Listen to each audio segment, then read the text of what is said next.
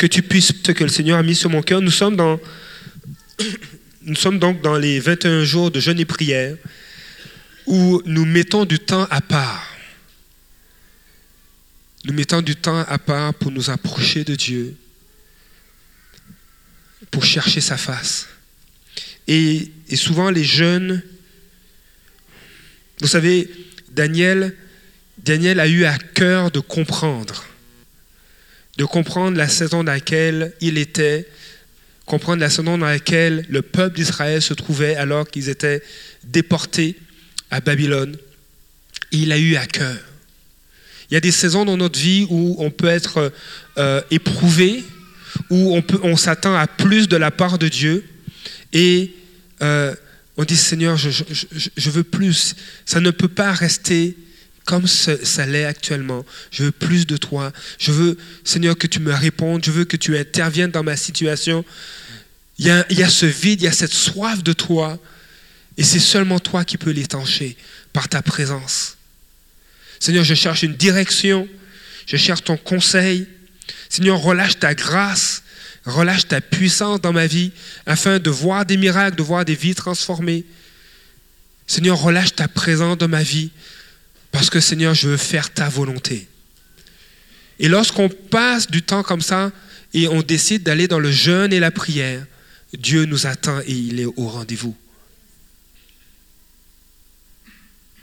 Et lorsqu'une église décide d'aller dans le jeûne et la prière, non seulement il y a un impact individuel, mais un impact collectif qui se, qui se répand autour de nous, qui peut même atteindre la ville, qui peut même atteindre la province, qui peut même atteindre la nation. Parce qu'il y a un peuple, il y a des hommes et des femmes qui disent, Seigneur, je veux plus. Seigneur, fais quelque chose. On entend des bruits de guerre, on, on entend des nouvelles, Seigneur, qui, qui saisissent le cœur, qui peuvent même mettre, nous, qui peuvent mettre nous inquiéter.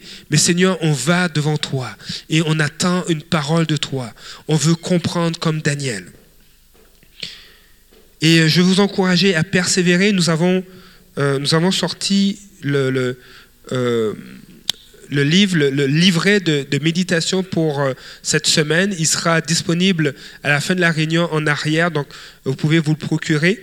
Euh, je ne l'ai pas en main, mais j'ai une version fraîchement sortie euh, est là, donc euh, pouvez-vous le procurer? j'ai eu des échos, je suis béni. Il y a eu quelques échos que plusieurs ont été encouragés. Je ne sais pas si, si vous avez été béni par cela, mais c'est vraiment encourageant. Donc à la, fin de la réunion, c'est gratuit. et ensemble, moi aussi je le médite. Je dis Seigneur, fais quelque chose, interviens. Et et ensemble, on va, on va le faire cette semaine. Il est disponible aussi sur Facebook, sur notre Facebook. Donc chaque, euh, chaque matin, euh, la, méditation, la pensée de la journée est publiée. Dimanche passé, il y a deux points que j'ai abordés euh, lors du message. Jésus a quitté là où il était pour demeurer près de toi. Et le deuxième point, Jésus est ta consolation, tout comme il a été pour la ville de Capernaum, où il est dit de cette ville que c'était la ville de Jésus. Ce matin, euh, je vais vous partager mon cœur et mon désir, c'est que vous soyez encouragés. Et permettez-moi de prier. Est-ce que vous me permettez de prier? Seigneur, ce matin, nous avons besoin et nous avons soif de toi. Seigneur, nous avons besoin de toi, Père, et que tu puisses nous accorder cette grâce. Que tu puisses, Seigneur, nous accorder cette grâce de ta présence dans le nom de Jésus. Sans toi, Père, nous ne pouvons rien faire. Et c'est à toi que nous voulons demeurer attachés.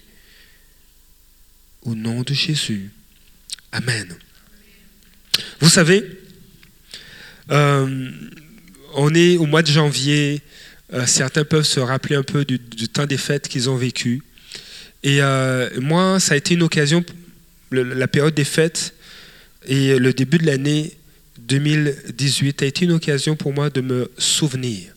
J'ai eu le privilège d'avoir ma mère euh, avec nous pendant quelques semaines. Elle vient de la Martinique, euh, où elle réside là-bas avec, avec mon père. Et elle était en visite, et ça a été pour moi une occasion de, de me rappeler certains souvenirs de jeunesse, ou plutôt d'enfance. Et il y a, y a, un souvenir particulier, c'est que quand j'étais enfant, euh, nous, avions, nous, avions une, euh, nous avions une maison intergénérationnelle, mais version appartement, parce que ma grand-mère habitait avec nous.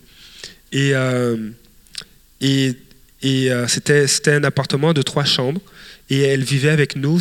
Mon père, c'était l'aîné de la famille. Et je pense qu'à cette époque-là, on a dû breveter le concept de maison intergénérationnelle, même si c'était un appartement. Peut-être aujourd'hui, je me serais fait des sous, mais bon, mais bon c'est pas grave. Et, je me rappelle que dans sa chambre, dans son chez elle, euh, il, y avait une, il y avait une penderie et il y avait un objet qui attirait souvent mon attention. Euh, il s'agissait d'une lanterne à gaz. Et euh, c'est les, fameuses lanternes de camping. Et euh, c'était pas très beau, mais c'était très pratique. Parce qu'à chaque fois qu'on allait au chalet, euh, à la plage, euh, mes parents l'emmenaient parce que le soir, on faisait des, feux de camp, puis des fois, on n'allumait pas, on n'utilisait pas l'électricité du chalet, mais on restait à la lanterne, puis on parlait, et on jasait comme ça. Et, tout ça, ça me, rappelait de, beaux souvenirs. Et vous savez, les lanternes à gaz, les, lanternes de camping, c'est une technologie, je ne sais pas, mais c'est ça vieillit pas, ça se démode pas, c'est pratique. Et euh, je me souviens enfant, j'aimais démonter les, lanternes à gaz, euh, j'aimais en prendre soin. Et, c'était quelque chose qui était toujours, quand on l'utilisait pas, c'était toujours sur dans la chambre de, ma grand-mère. Et euh, peut-être que j'avais 7-8 ans. Et on, vivait sur une île où il y avait beaucoup d'ouragans. Et vous ne pouvez pas imaginer combien une lanterne à gaz peut être pratique lorsqu'il y a un ouragan. À cette époque, les ouragans euh, frappaient l'île et euh, le réseau électrique lâchait. Et il n'y avait plus de lumière et, on entendait le bruit. Puis euh, des fois, il y avait, des, toits qui revolaient à l'extérieur, les arbres, les branches qui bougeaient. et à 7-8 ans, des fois, j'avais peur. Et quand mes parents installaient la, lanterne à gaz dans le salon euh, de façon sécuritaire, il y avait comme la paix qui, revenait. Et je réalise, je réalise que c'est la même chose avec Jésus. Il est cette lumière qui nous éclaire et qui nous rassure. La parole de Dieu va dire, dans, Jean chapitre 8 au verset 12, ceci, Jésus leur parla de nouveau, il dit, Je suis la lumière du monde. Celui qui me suit ne marchera pas dans les ténèbres, mais il aura au contraire la lumière de la vie.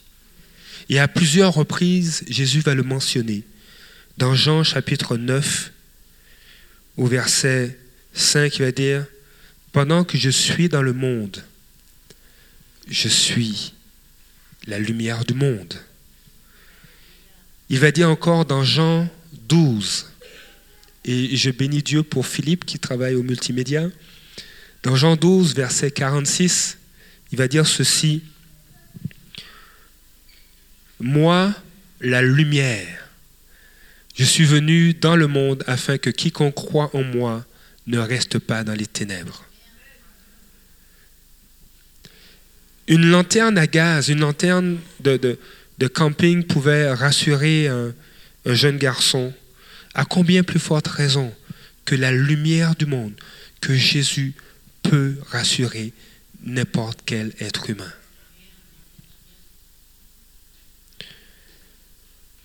Et parce qu'il est la lumière du monde, parce qu'il est cette lumière qui rassure, qui éclaire les hommes, qui éclaire les femmes, il est en mesure de faire de nous des lumières. Lorsqu'on se tourne vers lui, il nous éclaire et il fait de nous aussi des lumières. C'est pourquoi je vais vous lire Matthieu chapitre 5, les versets 13 à 16, nous rappeler, nous rappeler ce que le Seigneur, ce que Jésus dit nous concernant. Vous êtes, au verset 13, vous êtes le sel de la terre, Mais si le sel perd sa saveur, avec quoi la lui rendra-t-on?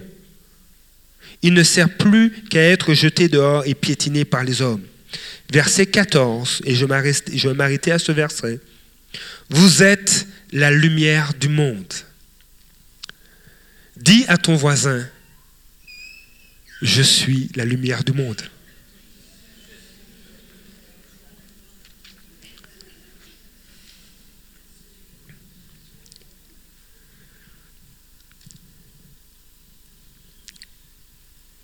Et Jésus va ajouter, une lumière située sur une montagne ne peut pas être cachée.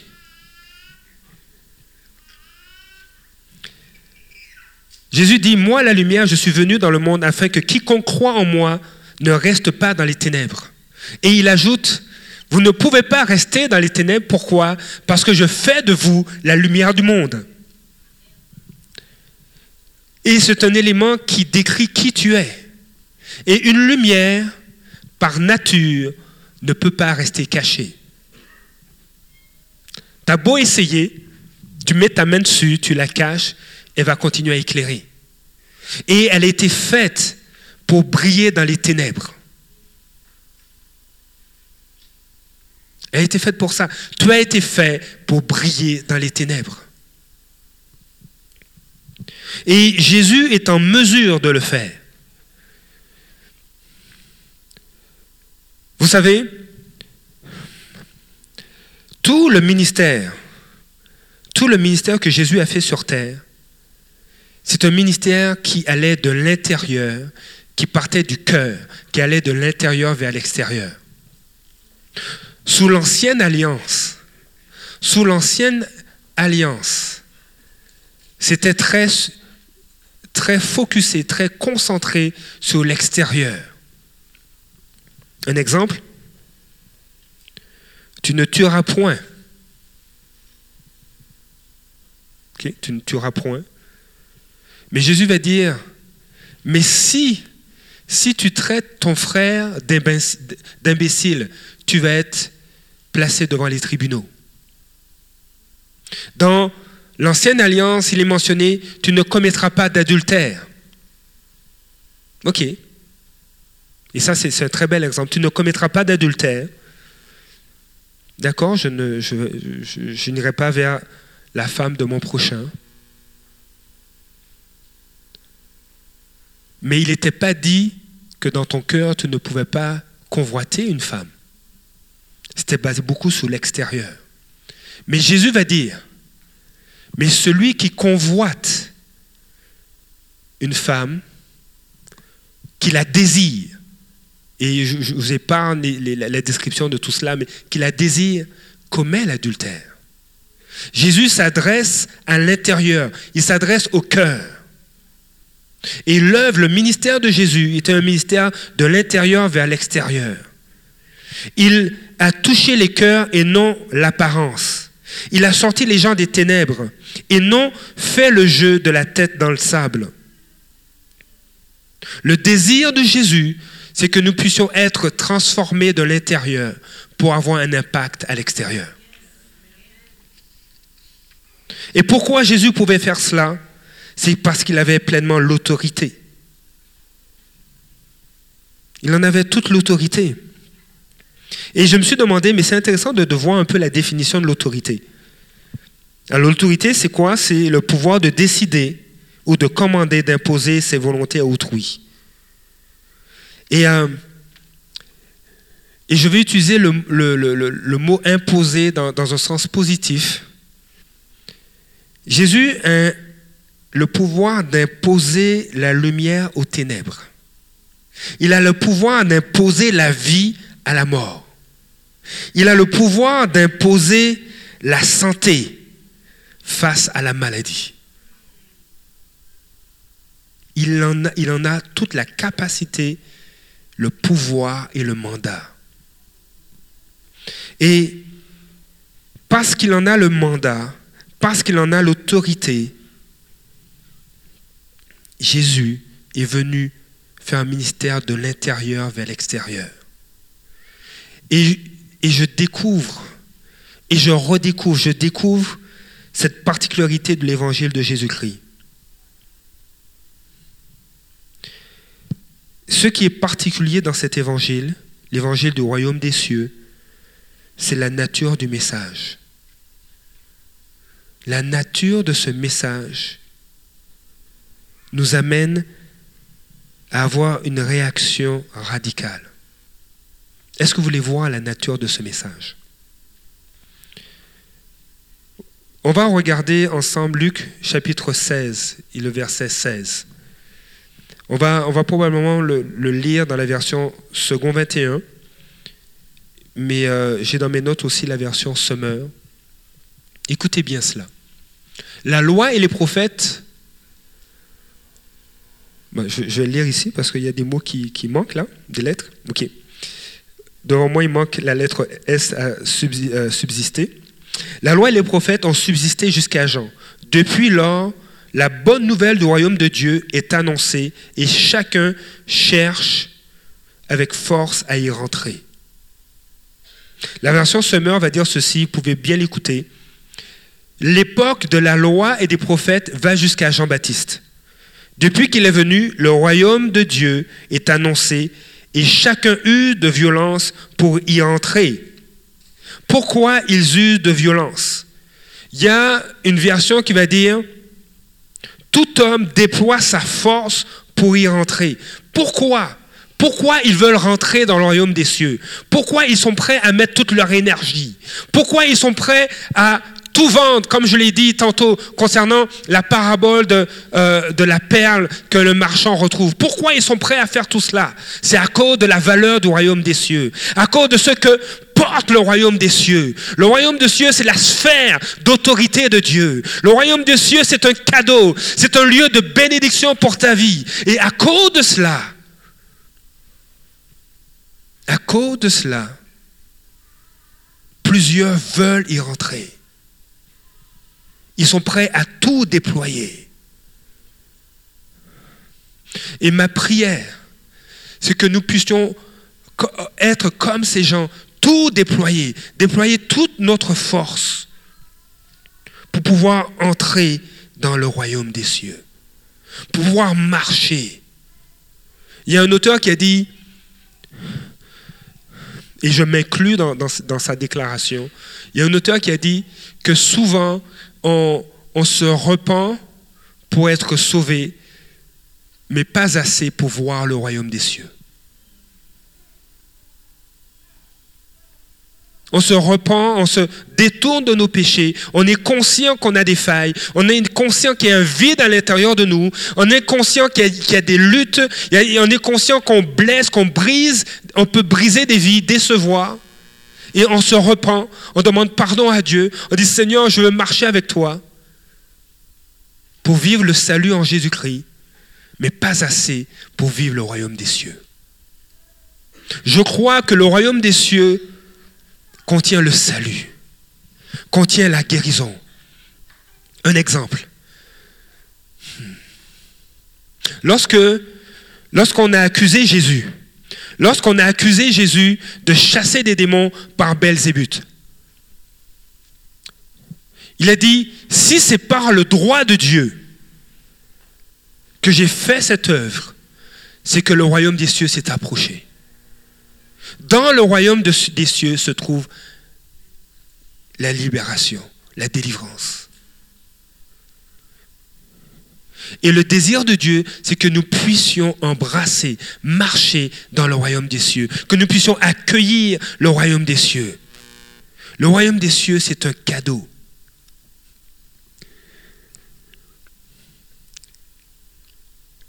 La nature du message détermine l'ampleur de la moisson, l'ampleur de la réponse. Et je prie, Seigneur, je, demande, Seigneur, ouvre nos cœurs, que nous puissions comprendre ces choses. Que nous puissions plonger nos regards dans ta parole et que le Saint-Esprit puisse nous éclairer. Parce que lorsqu'on saisit ces choses, et je reviens sur la parabole du semeur dans Matthieu. Euh, quel chapitre? Matthieu. Matthieu 13, je pense. Et vous entendez les feuilles de ma Bible se tourner. Dans Matthieu 13, au verset 23, celui qui a reçu la semence dans la bonne terre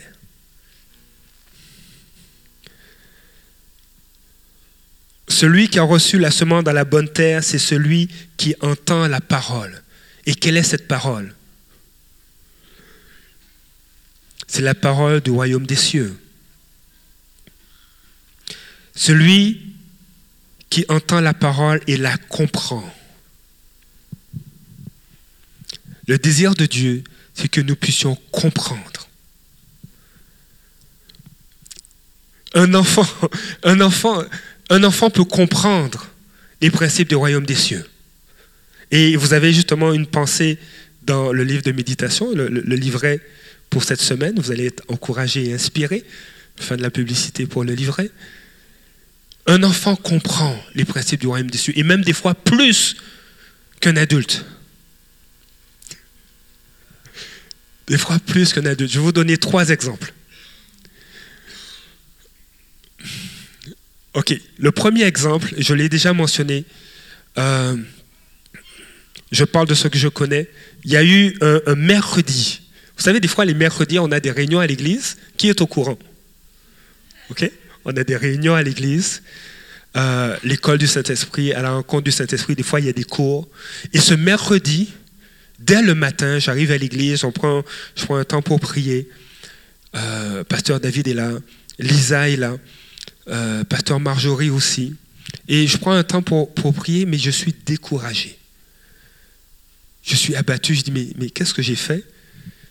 Je me suis levé, euh, je me suis levé des deux pieds, je pense, pas du pied gauche. Mais j'étais découragé.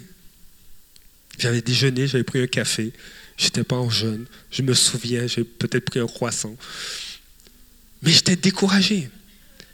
Et là, je prépare en jeûne, oui, c'est vrai. Et, euh, je savais que le soir, je donnais un cours donc, euh, j'ai tâché de, me préparer. On, part, on va chercher les enfants, on rentre à la maison, je suis toujours découragé. Et j'essaie de prier, mais c'est lourd. Est-ce que ça vous est déjà arrivé d'être un peu décourageux, bizarre C'est euh, pas de bonne humeur, un petit peu aigri à l'intérieur, mais sans savoir pourquoi. Et là, je dis, Seigneur, il faut, faire quelque chose parce que je n'ai même pas le goût d'aller à l'église. Oups. Ce soir, je n'ai même pas le goût d'aller à l'église. Je dois enseigner, puis, euh, puis je demande à mon épouse de prier pour moi. Elle prie pour moi. Et, euh, là, ça ça, ça va pas, celui-là. Puis je dis, mais ah, je me souviens, je me souviens que il y a, très longtemps de ça, pasteur Luc Gingras. Qui connaît pasteur Luc Gingras? Alléluia, c'est bien. Pasteur Luc Gingras disait que des fois, quand il allait faire des concerts, il demandait à son garçon de lui imposer les mains. Il se mettait à genoux, puis son garçon venait, puis lui imposait les mains. Les mains. J'ai dit, ah, mais je vais faire la même chose. qui veut prier pour moi? Mon plus vieux?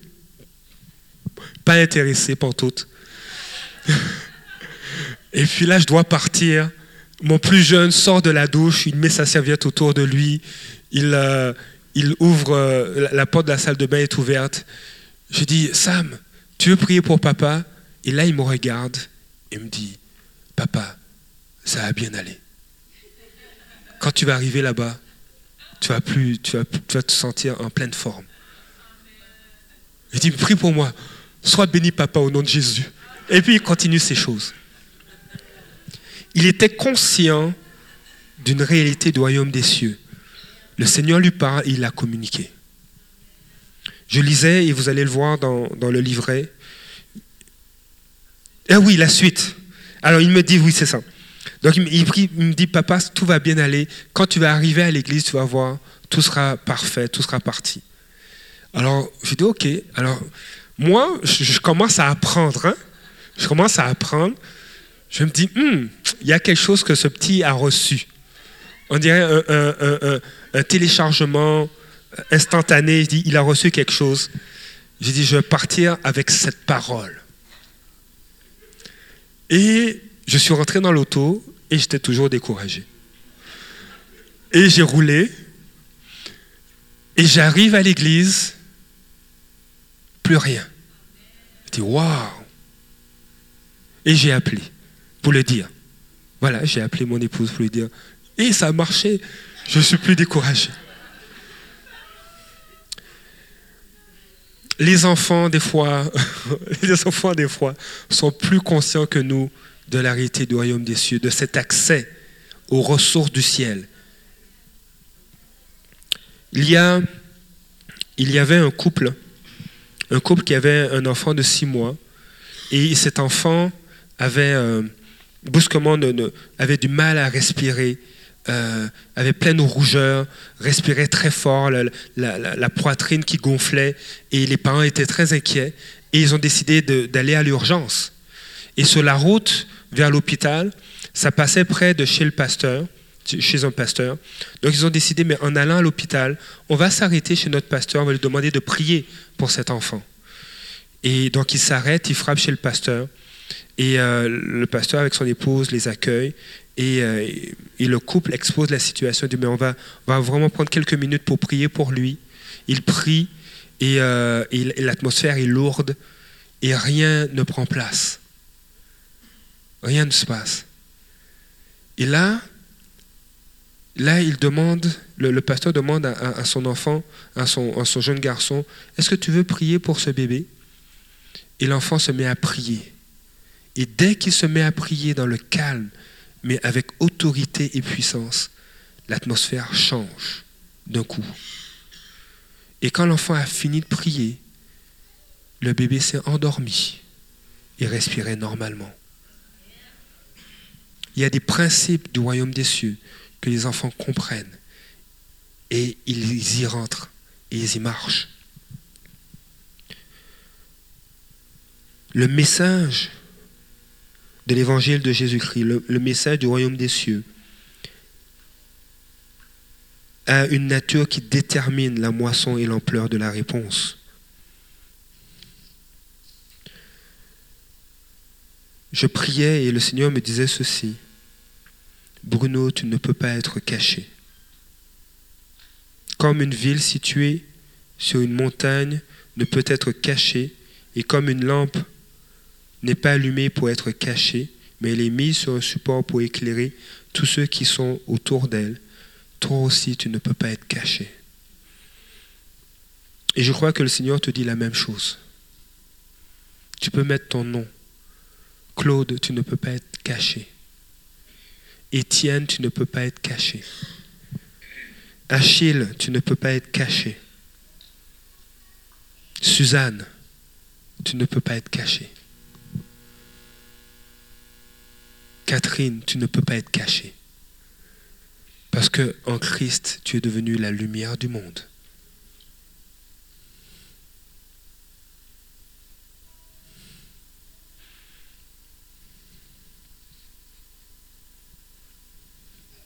Le Seigneur, dans l'Ancien Testament, on voyait Dieu agir et il touchait beaucoup l'extérieur mais avec la venue de Jésus-Christ. Lorsque Jésus a commencé son ministère, il y a eu un changement. Il y a eu un changement d'objectif. Ce n'était plus, une œuvre extérieure qui était faite, mais c'était une œuvre intérieure.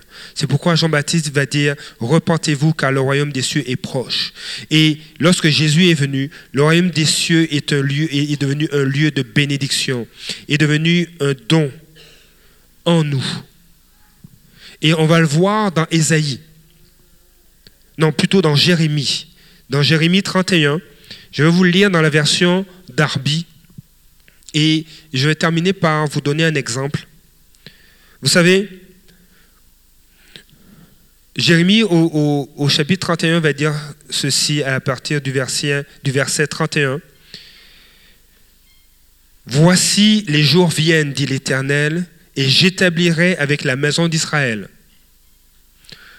Je conclurai avec la communauté d'Israël et la communauté de Juda une nouvelle, une alliance nouvelle. Verset 32. Elle ne sera pas comme l'alliance que j'ai conclue avec leurs ancêtres le jour où je les ai pris par la main pour les faire sortir d'Égypte. Eux, ils ont violé mon alliance, alors que moi, j'étais leur maître, déclare l'Éternel. La version d'Arbi va dire, quoique je les eusse épousés, dit l'Éternel. Le verset 33 va dire ceci, mais voici l'alliance que je ferai avec la communauté d'Israël. Après ces jours-là, déclare l'Éternel, je mettrai ma loi à l'intérieur d'eux. Je l'écrirai dans leur cœur. Je serai leur Dieu et ils seront mon peuple. La version d'Arbi va dire, je mettrai ma loi au-dedans d'eux. Je l'écrirai sur leur cœur. Et le verset 34, va dire ceci. Personne n'enseignera plus son prochain ni son frère en disant, vous devez connaître l'Éternel, car tous me connaîtront, depuis le plus petit jusqu'au plus grand d'entre eux, déclare l'Éternel. En effet, je pardonnerai leurs fautes et je ne me souviendrai plus de leurs péchés. Car ils me connaîtront tous, depuis le plus petit d'entre eux jusqu'au plus grand.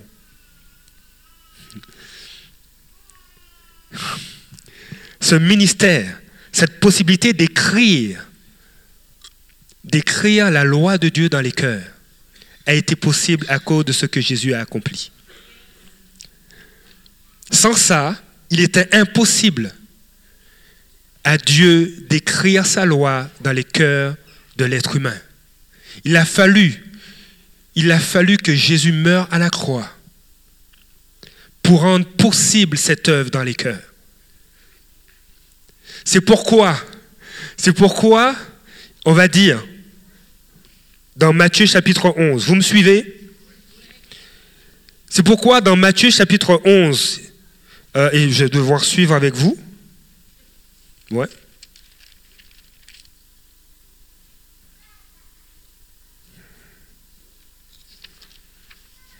Oui, Matthieu chapitre 11, verset 11. Et je vais vous lire dans la, version français courant. Ça, c'est merveilleux. Écoutez bien, je vous le déclare, c'est la vérité, parmi les humains, il n'y a jamais existé personne de plus grand que Jean-Baptiste. Je vous le dis, je vous, le dis en vérité, parmi ceux qui sont nés de femmes, il n'est venu personne de plus grand que Jean-Baptiste. C'est vrai. Personne de plus grand que Jean-Baptiste.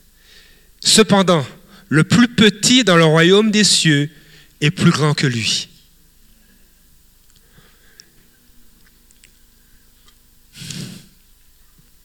Parmi les humains, il n'a jamais existé personne de plus grand que Jean-Baptiste. Pourquoi? Parce qu'il a annoncé la venue du royaume des cieux. Il a été celui qui a parlé après 400 ans de silence en Israël. Il est celui qui a porté, qui a été la voix dans le désert, qui annonçait la venue du royaume des cieux, qui annonçait la venue de Jésus-Christ. Il n'y a jamais eu d'homme plus grand que lui à cause du mandat qui était sur sa vie. Donc, plus grand que Salomon, plus grand que le roi David. Waouh! Pourquoi? Voilà. Cependant, Jésus va ajouter, le plus petit dans le royaume des cieux est plus grand que lui. Éric, tu es plus grand que lui. Pour quelle raison? Parce qu'avec Jean-Baptiste, Jean-Baptiste se trouvait dans une autre saison, la saison de la loi et des prophètes. Et qu'à partir de Jésus, nous sommes rentrés dans la saison du royaume des cieux. Parce que Eric, tu te trouves dans le royaume des cieux. Et à cause de ça, tu es plus grand que Jean-Baptiste. Dis à ton voisin, à cause de ça, je suis plus grand que Jean-Baptiste.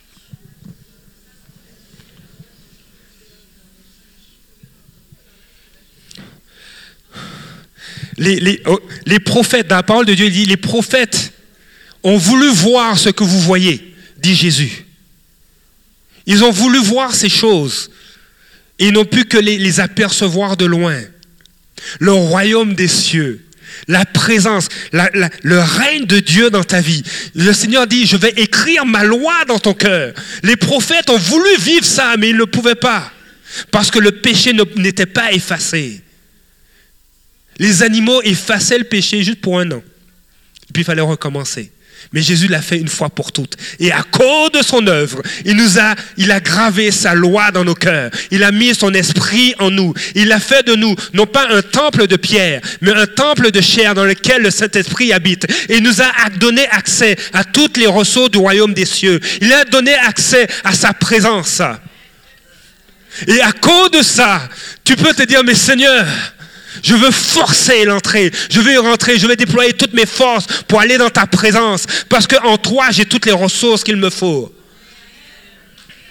Et vraiment que le Seigneur puisse embraser notre cœur, embraser notre foi. Le Seigneur a déclaré sur ta vie des projets de bonheur et de paix. Et lorsque tu te lèves le matin et que tu as ces pensées qui t'assaillent, tu dis non, parce que ça, ce n'est pas les plans de Dieu pour moi. Lorsque tu vis des défis avec tes enfants, tu dis Seigneur, je te les ai confiés et j'ai la victoire et l'assurance que tu vas transformer leur cœur, tu vas les bouleverser, tu vas les toucher. Vous savez, dans la parole de Dieu, dans Actes, il est mentionné ces hommes qui ont bouleversé le monde. Et ça, c'est nous. Ça, c'est ceux et celles qui sont en Jésus-Christ. Le Seigneur te dit, tu es appelé à bouleverser le monde. Dieu veut que tu rentres dans les projets qu'il a pour toi. Tu as accès à sa présence. Tu as accès, tu as accès, tu as accès. Ce que Élie n'a pas pu connaître, toi tu peux le connaître. Et je vais vous raconter l'histoire d'un homme qui a compris cela. Et je crois que chacun de nous, on peut s'identifier à cet homme. Je peux aussi vous raconter l'histoire de cette femme cananéenne qui a compris cela. Vous savez, Jésus a dit, heureux ceux, qui sont pauvres spirituellement, car le royaume des cieux est pour eux, ou le royaume des cieux leur appartient. D'autres versions, heureux ceux qui reconnaissent leur pauvreté spirituelle. Et ça fait allusion à l'honnêteté, à l'authenticité. Tu, ne te joues pas de toi-même, tu es authentique, tu es honnête. Et il y a cet homme dans l'évangile de Matthieu qui a compris cela. Et euh, je vais demander, oui, avant qu'on passe la vidéo, tu peux te préparer, mais ne la passe pas.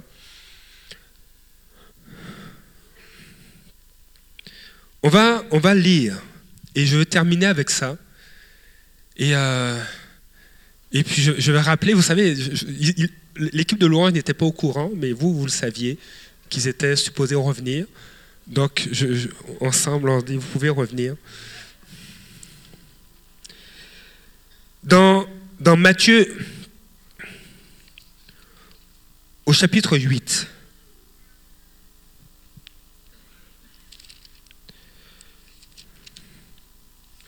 Et c'est vraiment, si vous avez l'occasion de lire Matthieu au complet, en, en, quelques semaines, mais de, de, faire une lecture continue de Matthieu, vous allez être bouleversé. Vous allez être transformé. Vous allez, oh, vous allez prier, vous allez tomber à genoux, vous allez dire Seigneur, je veux ça. Jésus, vous savez, Matthieu chapitre 5 fait partie euh, Matthieu chapitre, chapitre 5, Matthieu chapitre 6, 7, euh, ces chapitres font partie des discours sur la montagne. Donc Jésus a parlé sur la montagne et il a parlé du royaume des cieux.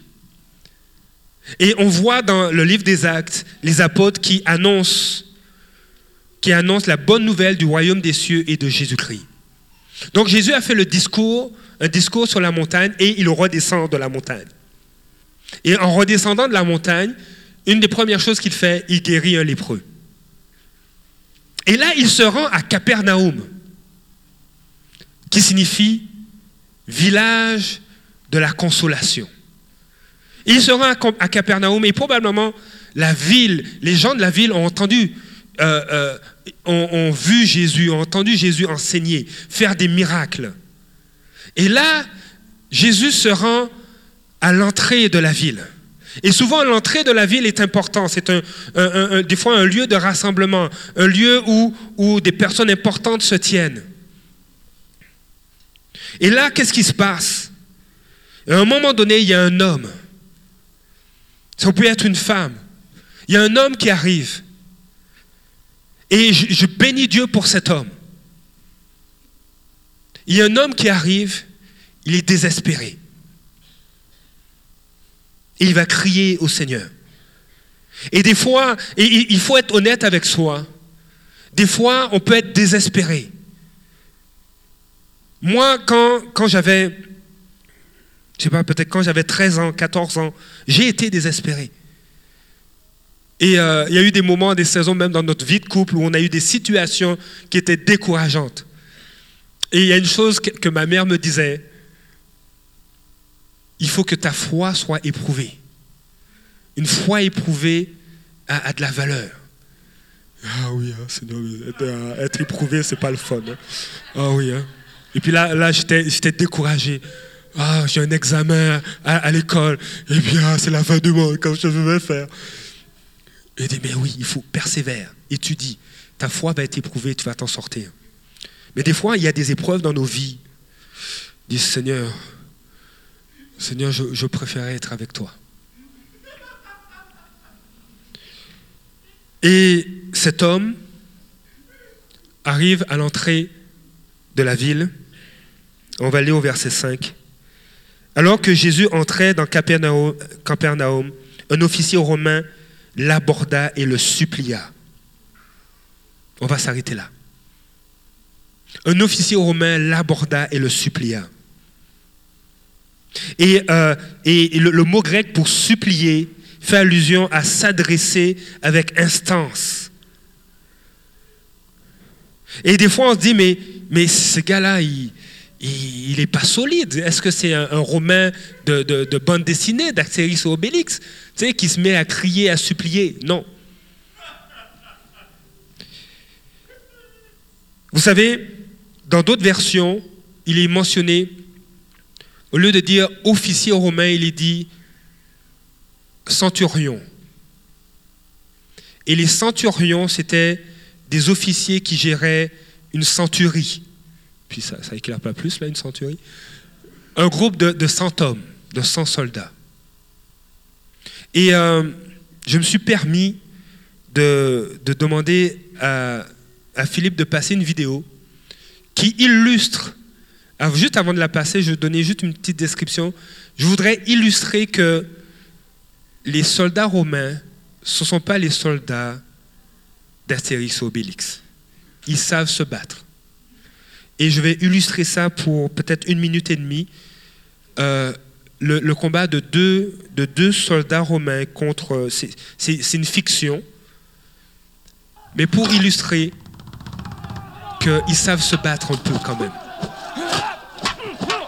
Dans cet exemple, c'est une démonstration. Il n'y a, pas de, a pas de sang, il n'y a pas de...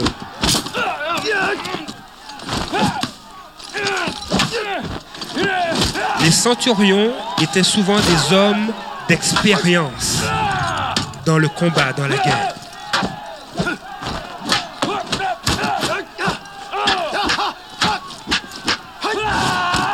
Et ce premier, ce premier soldat, ce premier officier, va, va perdre la démonstration.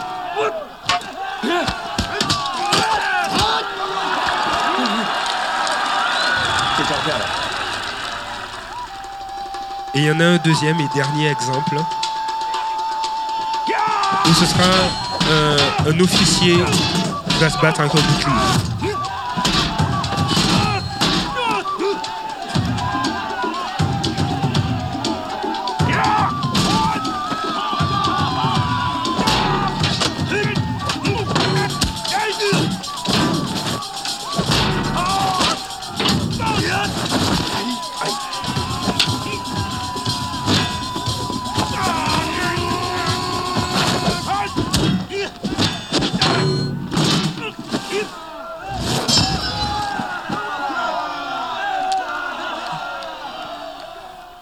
On sait utiliser nos armes, c'est efficace. Quand tu sais utiliser tes armes spirituelles, c'est efficace. Quand tu sais utiliser ton bouclier, le bouclier de la foi, quand tu sais le manipuler comme ce personnage, qui, a pu même désarmer son ennemi, c'est efficace. Donc le centurion, dans Matthieu chapitre 8, probablement avait une dextérité similaire. Il savait se battre. Il avait vu différents combats. La guerre l'avait éprouvé. Il avait peut-être des marques, des marques de, différentes batailles. Et, euh, les, légions romaines avaient été efficaces à cause de, leurs armes, des technologies qu'ils utilisaient, des souliers, entre autres, qu'ils utilisaient, qui leur permettaient de, franchir des distances incroyables parce que c'était les premiers soldats, les premières armées à avoir des souliers cloutés pour avoir une bonne assise. Donc, le centurion, l'officier romain dans, dans le texte de Matthieu chapitre 8 était un homme d'expérience, un homme de guerre, un homme qui avait un leadership, un homme de son époque, un homme qui était puissant. Mais il vient devant Jésus bouleversé. Il est un homme touché, un homme qui est en larmes, mais aussi un homme de foi. Et c'est là qu'on voit un homme dans toute sa dignité, qui peut être sensible, mais qui a connu la guerre. Et Jésus est venu redonner la dignité aux êtres humains. Heureux ceux qui sont pauvres spirituellement, ceux qu'on a dépourvus de leur honneur, de leur dignité. Et au verset 6, il va dire, il le supplia en disant, Seigneur, mon serviteur est couché à la maison atteint de paralysie, il souffre beaucoup. Ici, il s'agit effectivement d'un esclave, d'un serviteur, mais le mot utilisé en grec pour serviteur aurait pu être traduit par enfant, de sorte qu'on peut se l'appliquer. Mon enfant est atteint de paralysie et je te supplie, interviens. Et Jésus va lui dire, J'irai et je le guérirai. Et l'officier va, répondre, Seigneur, je ne suis pas digne que tu entres sous mon toit, mais dis seulement un mot et mon serviteur sera guéri. En effet, et c'est ça qui, vraiment attire mon attention, en effet, moi aussi, je suis un homme soumis à des supérieurs. J'ai des soldats sous mes ordres. Et je dis à l'un, pars, et il part. À un autre, viens, et il vient. À mon esclave, à mon esclave, fais ceci, il le fait. Et Jésus va dire, après l'avoir entendu, Jésus fut dans l'admiration et il dit à ceux qui le suivaient, je vous le dis en vérité, même en Israël, je n'ai pas trouvé une aussi grande foi. Le centurion, par sa déclaration, était en train de démontrer qu'il connaissait l'autorité et qu'il avait compris la pleine autorité de Jésus, une autorité qui était sur toute chose. 1 Corinthiens chapitre 15 verset 27 va dire ceci. Dieu, en effet, a tout soumis sous ses pieds. Répétez avec moi. Dieu, en effet, a tout soumis sous ses pieds.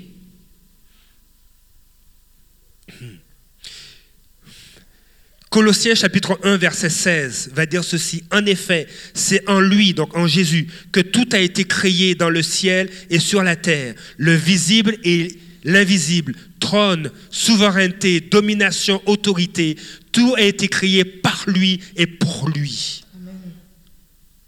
Hébreu chapitre 2 verset 8 va dire ceci. Tu as tout mis sous ses pieds. En effet, en lui soumettant toutes choses, Dieu n'a rien laissé qui échappe à son autorité. Dieu n'a rien laissé qui échappe à son autorité. Et le centurion avait saisi cela. Et le Seigneur veut qu'on saisisse cette même vérité. Rien n'échappe à l'autorité de Jésus. Rien. Rien n'échappe. C'est pourquoi tu peux t'approcher de lui.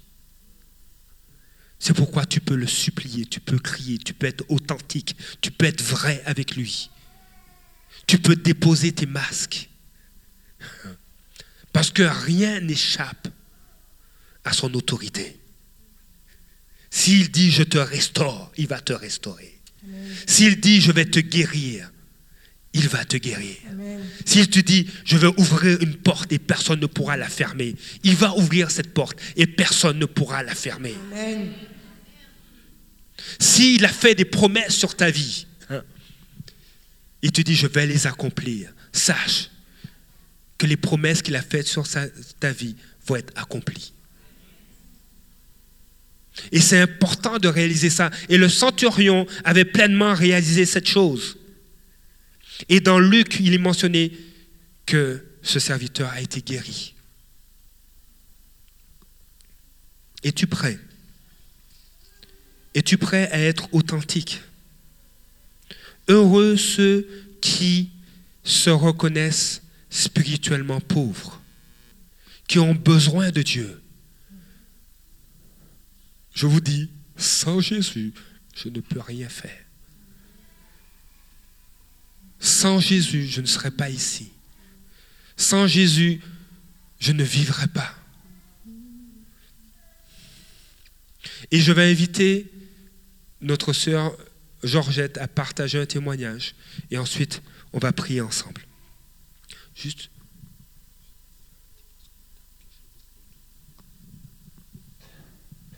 Vous savez, la parole de Dieu dit, ils l'ont vécu par la parole de leur témoignage. Et l'apôtre Jacques, et je, l'ai déjà mentionné, l'apôtre Jacques va dire de, Élie, c'était un homme de la même nature que nous. Dieu ne fait exception de personne. Et, et euh, notre sœur a voulu partager, vous témoigner ce que Dieu a fait dans sa vie, dans la vie de son fils. Et je vais lui donner quelques minutes juste à partager cela. Parce que ce que Dieu a fait dans sa vie, il veut le faire aussi dans ta vie. Georgette, comment s'appelle ton garçon? Mon garçon, il s'appelle Johan Armel Gimbi. Et euh, qu'est-ce qui est arrivé à Johan? En septembre 2016, alors que je venais de perdre ma mère, et au travail, m'avait donné trois jours de repos. Et j'étais à la maison, Dieu merci. Mon fils Johan et sa sœur sont partis à l'école le matin, comme d'habitude, sans problème. Et aux alentours de midi, puisque normalement ils rentrent le soir une bonne fois, mais à midi, et Johan rentre avec un mal de ventre. Et moi, je lui dis, mais pourquoi tu as mal au ventre? Est-ce que tu as mangé à l'école? Il me dit, non, j'ai pas mangé à l'école, j'ai juste pris les céréales. Je vérifie le lait, tout était bien. Je dis, mais qu'est-ce qui ne va pas? Je dis, prends un verre d'eau et allonge-toi, ça va passer. Mais ce n'était pas le cas. Le mal s'intensifiait et puis je l'ai pris, je l'ai amené à l'hôpital, l'hôpital le plus proche. Arrivé à l'hôpital, ils lui ont fait les examens. Ils ont dit que c'était un début d'appendicite. Ils lui ont donné les calmants et tout allait mieux. Ils nous ont dit repartez à la maison et si ça persiste, allez-y directement au CHUL. Mais si il dort bien, revenez le lendemain faire d'autres examens. Et on est rentré à la maison la nuit. il a dormi. Et le lendemain, on est reparti à l'hôpital Chauveau pour euh, d'autres examens. Et euh, on a fait les examens. Et le résultat, il nous dit, on vous transfère directement au CHUL parce qu'il faut qu'on l'opère. Je dis, mais pourtant, hier, vous avez dit que ce n'était pas grave. On est, allé au CHUL et ils ont fait encore d'autres examens. Et vers 17h, ils l'ont emmené au, bloc, à la salle d'opération. Et l'opération s'est bien passée. Et quelques temps après, un jour après l'opération, Yohan s'est levé, il disait que ça allait bien. Mais on attendait le médecin pour venir confirmer notre sortie. Mais ça traînait, ça traînait. Et puis, vers le soir, les médecins viennent nous dire qu'on ne peut pas vous laisser sortir. On a constaté une tache sur le rein gauche de Yohan. On va encore faire d'autres examens. Bon, au début, bon, une tâche comme tout autre, ça ne me disait rien. Et le lendemain, ils l'ont amené encore faire les examens. Ils me disent écoutez, madame, la tâche semble un peu compliquée. Ce qu'on va faire, c'est qu'il faut qu'on opère encore l'enfant pour aller extraire la tâche. Ok. Ils nous ont d'abord laissé partir à la maison. On a fait une semaine. J'ai envoyé la nouvelle à la grande muraille de prière. Et on est reparti à l'hôpital. Il a subi une deuxième opération. Et ils avaient dit qu'ils vont juste extraire la tâche. Mais à ma grande surprise, ils me disent qu'ils ont enlevé tout le rein.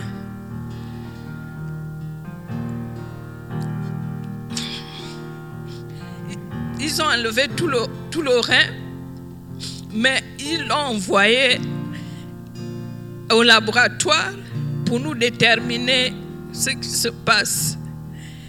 Je crois que l'attente a été très longue. J'ai commencé à paniquer. Et je crois deux ou trois semaines après, ils nous convoquent. Et quand ils ont donné le, le résultat, j'ai vu ma vie s'écrouler. Ils ont dit que l'enfant avait un cancer, un cancer très agressif et aucune personne ne s'en sort. Mais pour le cas de Yohan, ils croient qu'ils ont enlevé, ils ont découvert ça à temps parce que c'est un cancer qu'on ne découvre pas facilement. Quand il y a d'abord les premiers symptômes, c'est que c'est déjà avancé. Mais pour l'enfant, c'est grâce à l'appendicite qu'ils ont pu voir ça.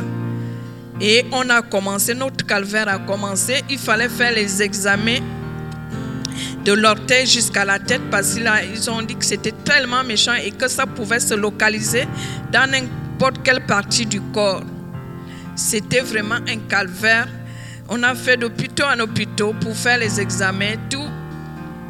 Et dès le mois de novembre, on a dit qu'il faut commencer déjà la chimiothérapie parce qu'il n'y a pas de minutes à perdre. Ils ont commencé. Notre maison, c'était maintenant l'hôpital. On ne restait plus à la maison. Et en moins de deux semaines, mon enfant s'est transformé. Il est devenu noir comme du charbon. Tous les cheveux sont partis. Il mangeait plus. Et moi-même, je ne sais plus si j'étais encore une personne ou pas. Parce que je suis avant tout une maman de cinq enfants. Je les élève seule. Et puis je ne savais plus quoi faire avec les autres enfants. En même temps, il fallait les nourrir, je travaillais. J'ai demandé à l'hôpital si je peux travailler que de nuit, puisque je suis préposée aux bénéficiaires, et que la journée, je m'occupe de l'enfant. C'est ce que j'ai essayé de faire. Je travaillais toute la nuit et puis la journée, je suis à l'hôpital. J'avais plus de vie. Je ne pouvais plus dormir. Jusqu'au jour, je sors de, du boulot.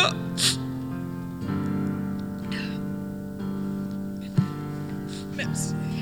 Je sors du boulot puisque l'enfant ne mangeait plus Son état ne faisait que s'empirer.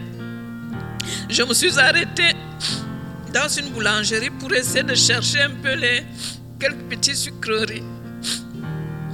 J'avais déjà pris. Quand je vais sortir, je ne sais pas ce qui s'est passé. J'ai seulement entendu boum. Je ne sais plus. Il y a une voiture qui est venue me rentrer dedans. J'ai failli perdre ma vie parce que nous étaient les sapeurs-pompiers qui sont venus m'extraire de la voiture. Donc je ne voyais plus rien. Je conduisais, mais je ne voyais pas la route. C'est là où je ne connaissais pas encore trop bien les lois.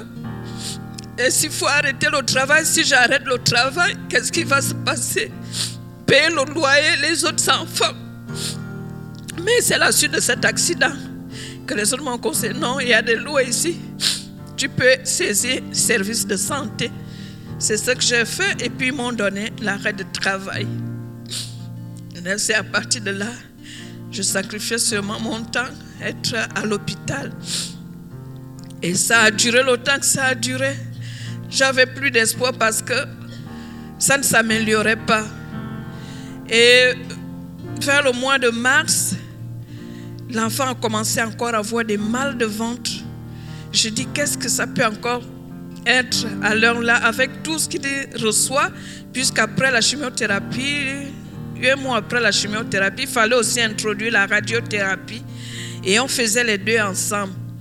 Et l'enfant ne pouvait plus parce que c'était les gros traitements pour un enfant. Ça en était trop.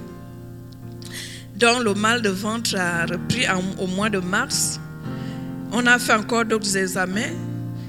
Ils ont dit encore qu'il faut encore l'opérer.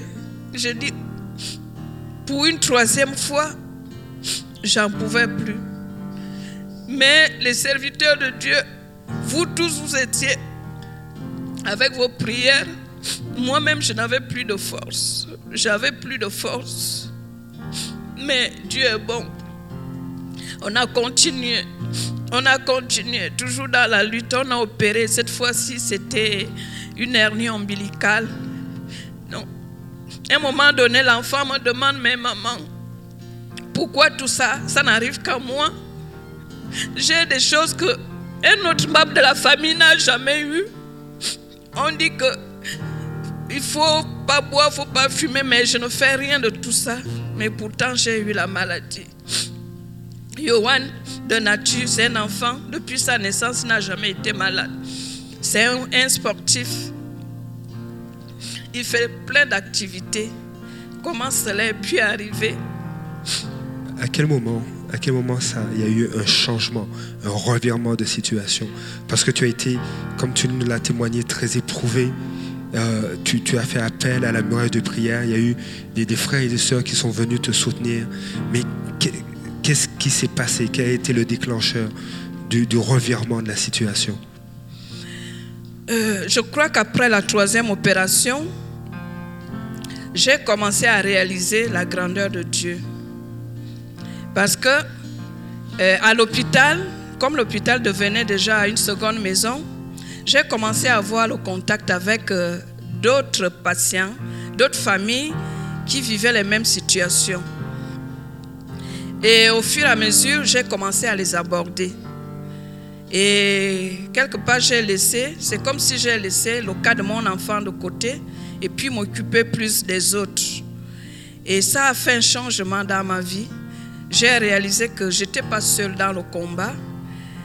Il y avait plus d'autres familles. Et moi, la grâce que j'avais, c'est que moi, je connaissais Jésus. Et les autres familles, ils ne connaissaient pas Jésus. Ils s'apitoyaient sur leur sort. Et j'ai eu à côtoyer plusieurs familles, mais il y a une qui m'a marqué, la famille de Maggie. Les gens qui sont en muraille de prière connaissent parce que j'envoie je, toujours les, les, requêtes de prière. C'est les gens qui ne connaissaient pas Jésus, mais quand je les ai abordés pour leur dire que malgré les épreuves, Dieu nous aime, ils ont cru et ils m'ont fait confiance parce que euh, Maggie, je vous raconte un peu une petite expérience, Maggie avait le problème des plaquettes. À chaque fin de, de chimio, les plaquettes ne remontaient pas. Et pour qu'on attaque l'autre étape, il faut que les plaquettes soient au bon niveau.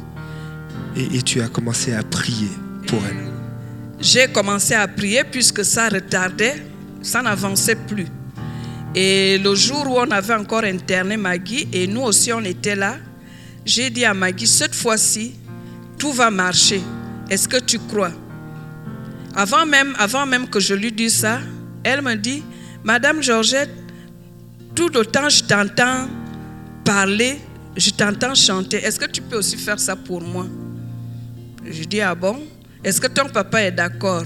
Il dit oui. Donc je, traverse, je vais la trouver, je lui tiens la main, je commence à prier, je commence à changer, à chanter. Et au fur et à mesure, ça l'intéressait. Et son papa aussi qui était là a commencé aussi à s'y intéresser.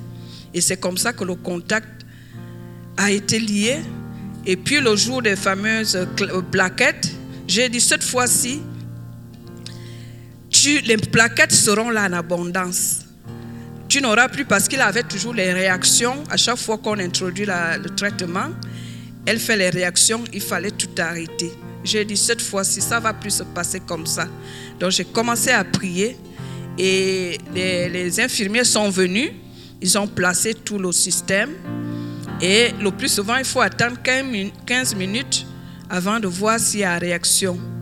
Au moment où ils avaient fait ça, j'ai dit Jésus, cette fois-ci, montre à ces personnes que tu es vivant, que tu existes. On a mis, on a mis tout en marche, on était là, Et c'était comme d'habitude. Ils ont fait la même intervention, le même traitement et le même protocole qu'habituellement.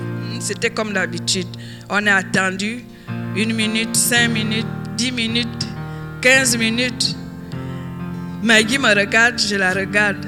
C'est comme s'il disait que Madame, j'aurais fait quelque chose. Le temps passait 20 minutes, 30 minutes. Après, écrit Madame Georgette, ça a marché. Ça, a marché.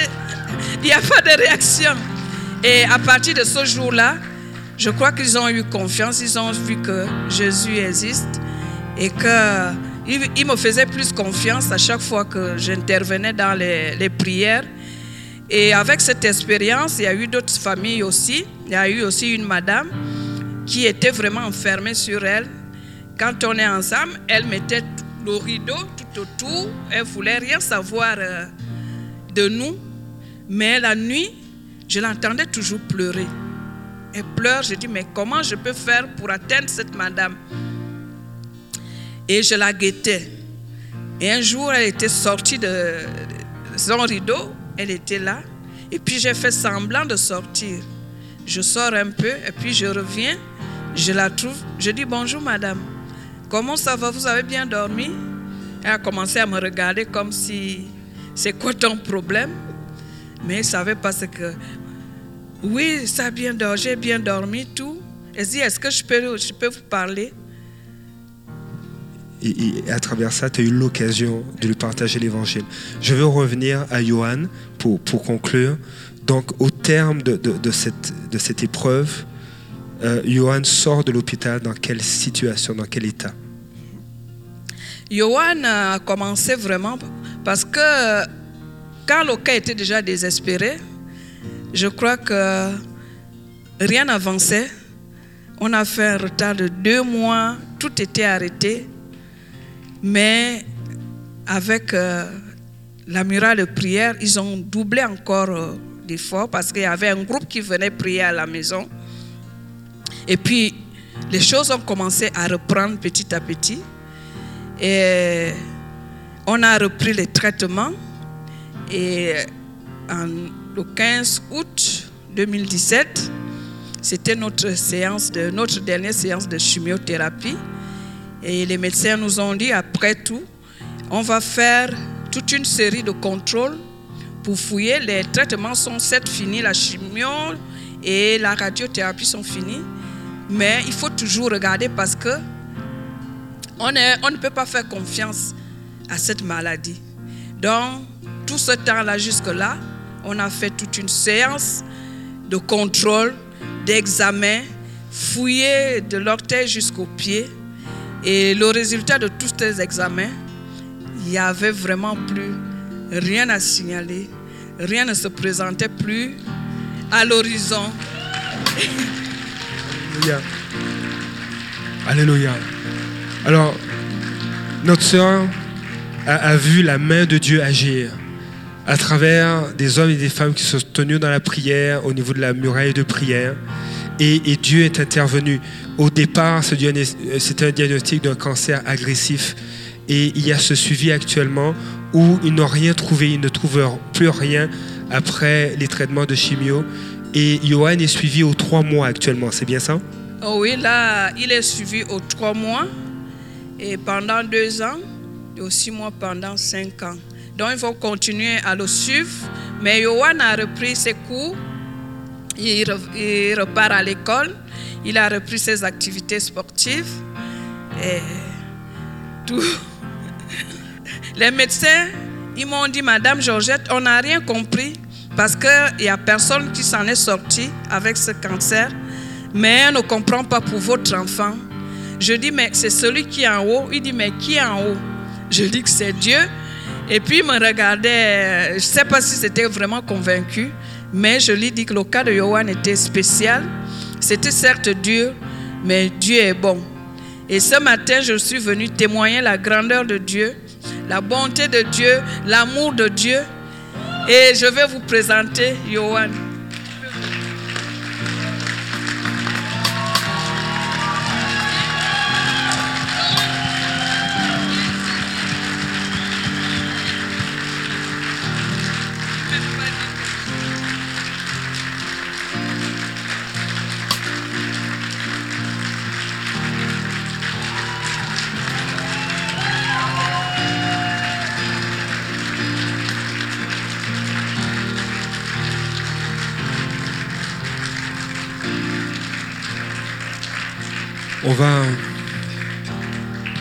Va prendre le temps de prier. Le, centenier, le centurion a, a supplié, a crié à Jésus. Et ce matin, si tu es éprouvé, la parole de Dieu nous dit, même à un moment donné, même Jean-Baptiste a été découragé, il était éprouvé. Il s'est retrouvé dans le fond d'une prison et a dit, Seigneur, doit-on en attendre un autre? Et Jésus a dit, allez rapporter à Jean dans Matthieu 11, versets 4 et 5, ce que vous, ce que vous entendez et ce que vous voyez. Les aveugles voient, les boiteux marchent, les lépreux sont purifiés, les sourds entendent, les morts ressuscitent, et la bonne nouvelle est annoncée aux pauvres. Peu importe là où tu te trouves, peu importe la prison, peu importe la souffrance, peu importe la maladie, tu peux venir. Tu peux venir en avant, tu peux t'approcher. Ce matin, Dieu veut te toucher dans ton corps. Il veut te toucher dans ton cœur. Il y a tant à raconter. Mais Dieu, pour Dieu, pour Jésus, rien ne lui échappe. Il n'y a pas un aspect, il n'y a pas une facette de ta vie dans laquelle il ne peut pas intervenir. Ce matin, si tu souffres dans ton corps, viens. Ce matin, si tu te sens vidé, pauvre, tu sens, tu te sens privé, privé de, de la position que le Seigneur a pour toi, privé de, des victoires que Dieu a pour toi, approche-toi. Alors que tu t'approches, Johan va dire un mot et euh, je te laisse le micro. Euh, bonjour à tous. Comme vous savez, je m'appelle Johan. Euh, ça fait vraiment plaisir d'être ici et merci à tout le monde euh, pour les prières que vous avez faites pour moi. C'est vraiment important et ça m'a beaucoup soutenu dans, dans mon combat avec ma mère puis ma famille. Comme euh, je l'ai entendu, je l'ai dit, euh, Dieu donne les combats difficiles à ses meilleurs soldats. Amen. Alléluia. Dieu ne fait exception de personne. Alors que l'équipe de louange va, va emmener ce chant, là où tu es, attends-toi à lui, attends-toi à Jésus. Et je vais prier pour euh, notre sœur Georgette, pour Johan et à sa famille. Seigneur, je bénis ton nom. Seigneur, sur la vie de Georgette, sur la vie de Johan, sur la vie de toute sa famille. Seigneur, nous invoquons ton nom sur leur vie. Seigneur, tu es leur secours, tu es leur soutien, tu es celui qui les délivre, qui les relève.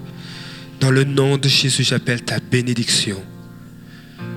J'appelle, Seigneur, ta vie et la vie en abondance. Seigneur, surprends-les.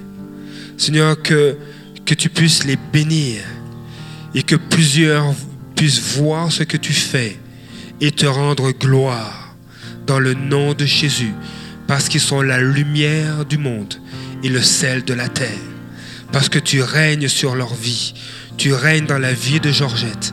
Seigneur, j'appelle ta grâce et ta bénédiction et qu'elle déborde maintenant dans le nom de Jésus. Alléluia. Seigneur, j'appelle l'équipe de ministère. Certains se sont avancés ce matin et on va s'associer à, l'équipe de ministère. Donc ceux qui font partie de l'équipe de ministère, vous pouvez venir prier pour les personnes qui se sont avancées. Et alors que vous êtes debout, nous allons prier pour ces personnes. Nous allons nous joindre les uns aux autres et demander au Seigneur d'intervenir dans leur vie.